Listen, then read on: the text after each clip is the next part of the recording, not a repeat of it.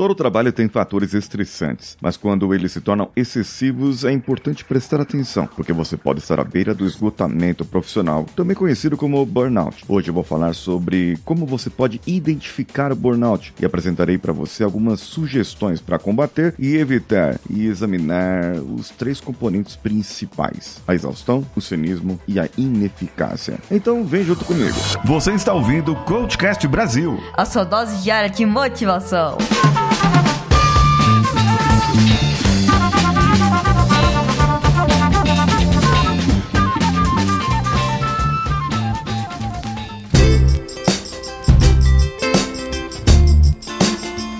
Você, sou Paulinho Siqueira e esse aqui é o Coachcast Brasil, o primeiro podcast sobre motivação, desenvolvimento humano aqui do nosso grande país. E nós estamos, depois de um breve hiato, voltando com força máxima. Diariamente falaremos aqui sobre o seu melhor desenvolvimento, a sua melhor, é, é, sua melhor versão e como você pode contribuir para que o mundo seja melhor também. Bem, se você tem um trabalho intenso, com pouco descanso e pouco lazer, é uma fórmula perfeita para você ter o burnout. Quando eu estive nas Filipinas, lá em 2017, eu passei quatro meses lá. Quatro meses direto, sem voltar para o Brasil. Eu tinha minhas horas de lazer por lá, mas eu não conseguia vir voltar para minha família. Porque a empresa estava complicada acerca de uma documentação que nós precisávamos e não tinha esse documento lá. E eu comecei a ficar mais aflito e busquei recursos na igreja que nós vamos, com, contatei pessoas de lá, comecei a fazer mais amizades por lá e aos finais de semana eu me desligava totalmente do trabalho. Só que esse totalmente não era possível, pois tinha uma pessoa lá que era o gerente do, do trabalho, o gerente, o contratante, e esse camarada ficou por um tempo ali me importunando, digamos assim. E nessa importunação foi no, no ponto que aumentou-se a cobrança. E de finais de semana queria que eu fosse para onde ele estava e eu não tinha uma condição assim de ir muito longe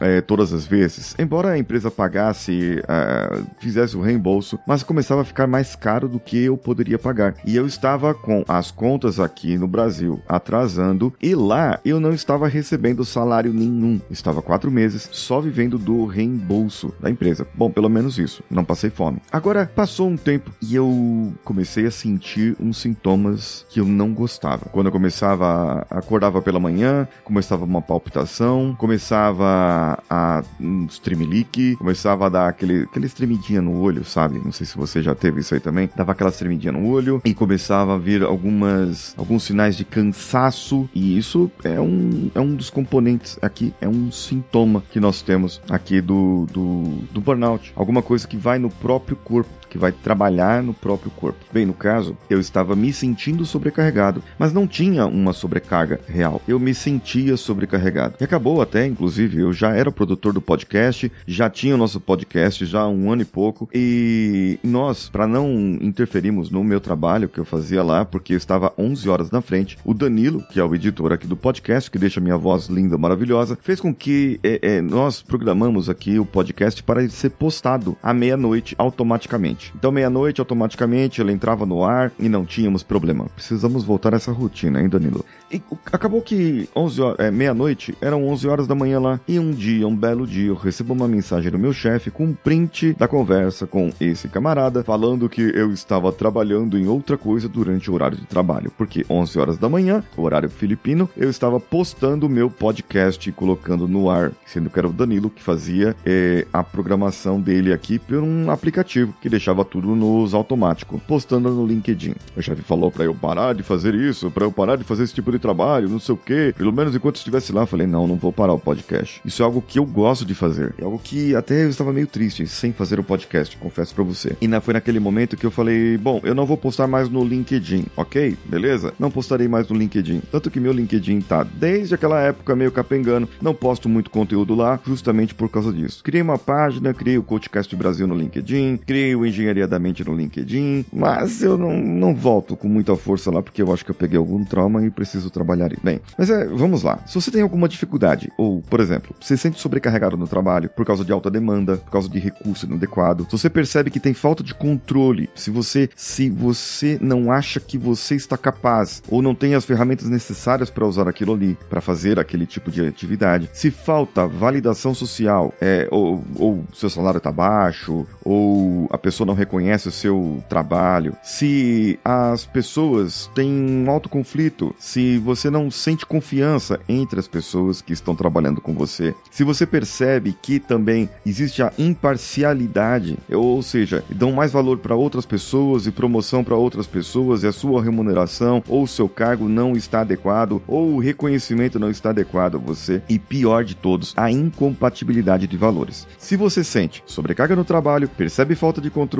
recompensas e reconhecimento não vêm, comunidade está desintegrada, ou seja, falta de confiança interpessoal, vê a imparcialidade, tem incompatibilidade de valores, esses seis itens são ingredientes para ter burnout. São ingredientes para ter burnout. E isso é fato. Para combater, no caso, a exaustão, você precisa trabalhar o seu descanso, tratar da sua hidratação, tratar da sua alimentação. Só que quando você está numa sobrecarga e você se sente sobrecarregado, você sente a necessidade de entregar mais e acaba deixando de lado de almoçar, acaba deixando de lado de fazer outra coisa e sente aquela tristeza, aquela, aquele grande problema. Você precisa combater é o seguinte: um fato que eu, num treinamento, ao falar da minha experiência de burnout, o treinador virou para mim e falou: Você se permitiu passar por isso. Você se permitiu ser vítima de um narcisista. Você se permitiu ser vítima de um psicopata. E eu reconheço, realmente, eu permiti ser vítima. Mas como lidar e não ser vítima mais de algo desse jeito? Como não ser mais vítima de algo que acontece assim e que as pessoas trabalham?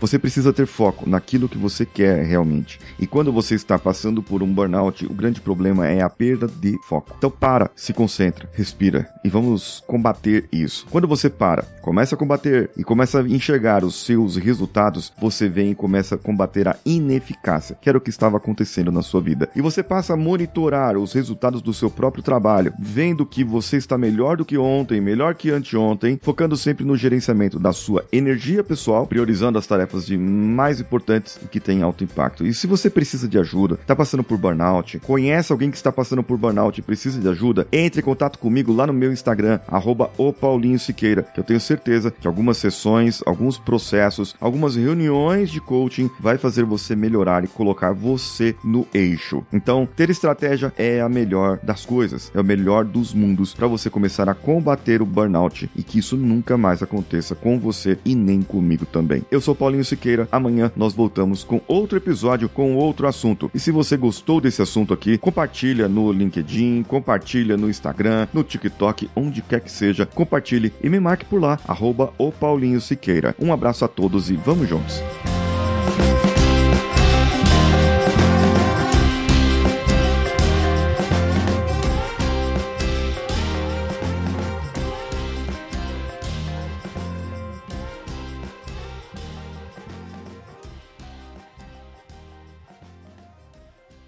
Esse podcast foi editado por Nativa Multimídia, dando alma ao seu podcast.